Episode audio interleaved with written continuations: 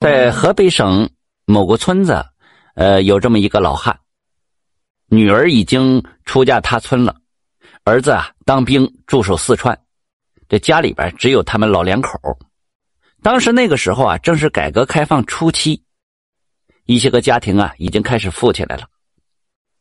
老汉呢，虽然家中衣食无忧，但是看着别人发了家，自己心里也就想着干点什么能够致富呢。一天的傍晚，在地里干完了农活，回家了，坐在田间就筹划着这如何挣钱的道道。一会儿这天就黑了，他就漫步往家走。突然听到身后传来了急促的脚步声，他心里想啊，这一定是村里的乡亲回家，就想开个玩笑吓吓人家。于是便蹲在这路边。等那来人越走越近的时候，猛地跳到路中央，大喊了一声：“留下买路财！”你说，在静静的黑夜，这路人被这突如其来的一声吼吓了个屁滚尿流。只见这个黑影啊，一屁股坐在地上，那背的东西也咵掉地下，紧跟着又赶紧从地上爬起来，掉头往回就跑。老汉一看，还别跑，这是是我，我跟你开玩笑呢。可是他越喊呐，这黑影跑得越快，最后连脚步声都听不见了。老汉是笑得合不拢嘴呀！这谁呀？这是 这么胆小啊！我这一下东西都不要了，走过去一摸被扔在地上的东西，发现是一个大包袱，里面好像是衣服。他便坐在地上，拿起大烟袋，吧嗒吧嗒抽起烟来，等那个人再回来，好把东西还给人家。可是这烟都抽了好几袋了。也不见这人回来，这时候就大半夜了。他想先把这包裹背回家，等明天肯定有人会来找，到时候跟人家说明情况就完。这是开玩笑，不就完了吗？回到家里，打开包裹，这么一看呐，原来这里面全是一种样式的裤子，全一样，还有一个纸包，包着五百块钱。他就分析这个人呐，可能是外地来的裁缝，不是本地人。这老两口就商量了，你说这事又没人看见，三天两天的有人来找就给他，如果没人找啊，就活该着咱们发这笔大财。就这么的等了七八天，也没人找啊，村里也无人谈论此事，于是他们可就放了心了。这老头跑到远处，把这裤子就卖掉，得了好几百块钱。再加上原来的现金五百块钱，总共是一千多块钱。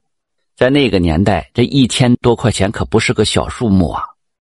老两口发了这笔财了，着实放开又吃又喝，风光了一阵子。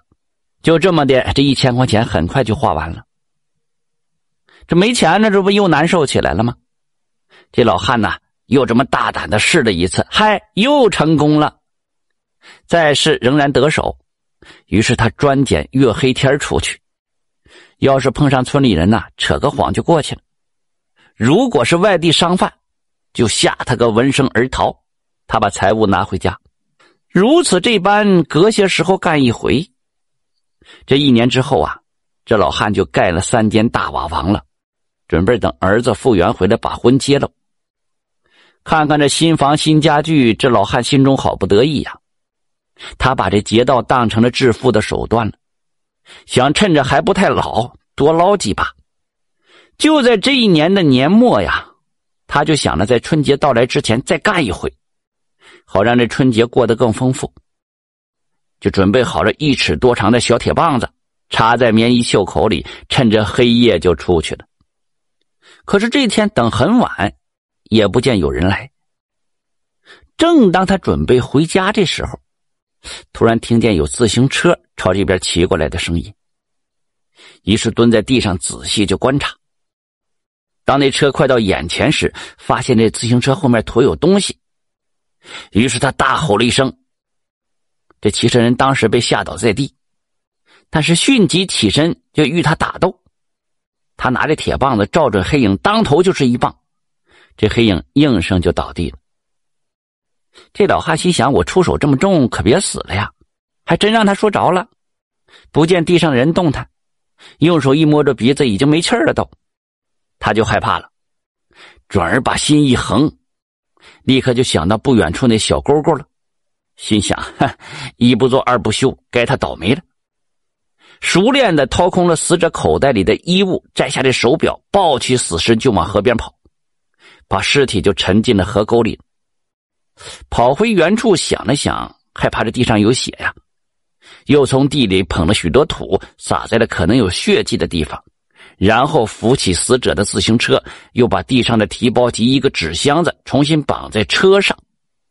当骑车回到家的时候，那紧张和恐惧全抛到脑后了。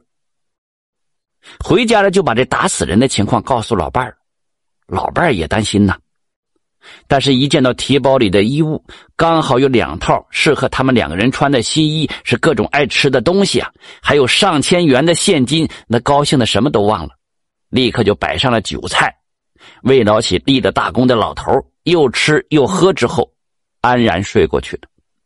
睡得正酣的时候，老两口被敲门声给惊醒了。老头就大声问了：“谁呀？这么早敲门呢？”门外竟然是女儿在喊爹。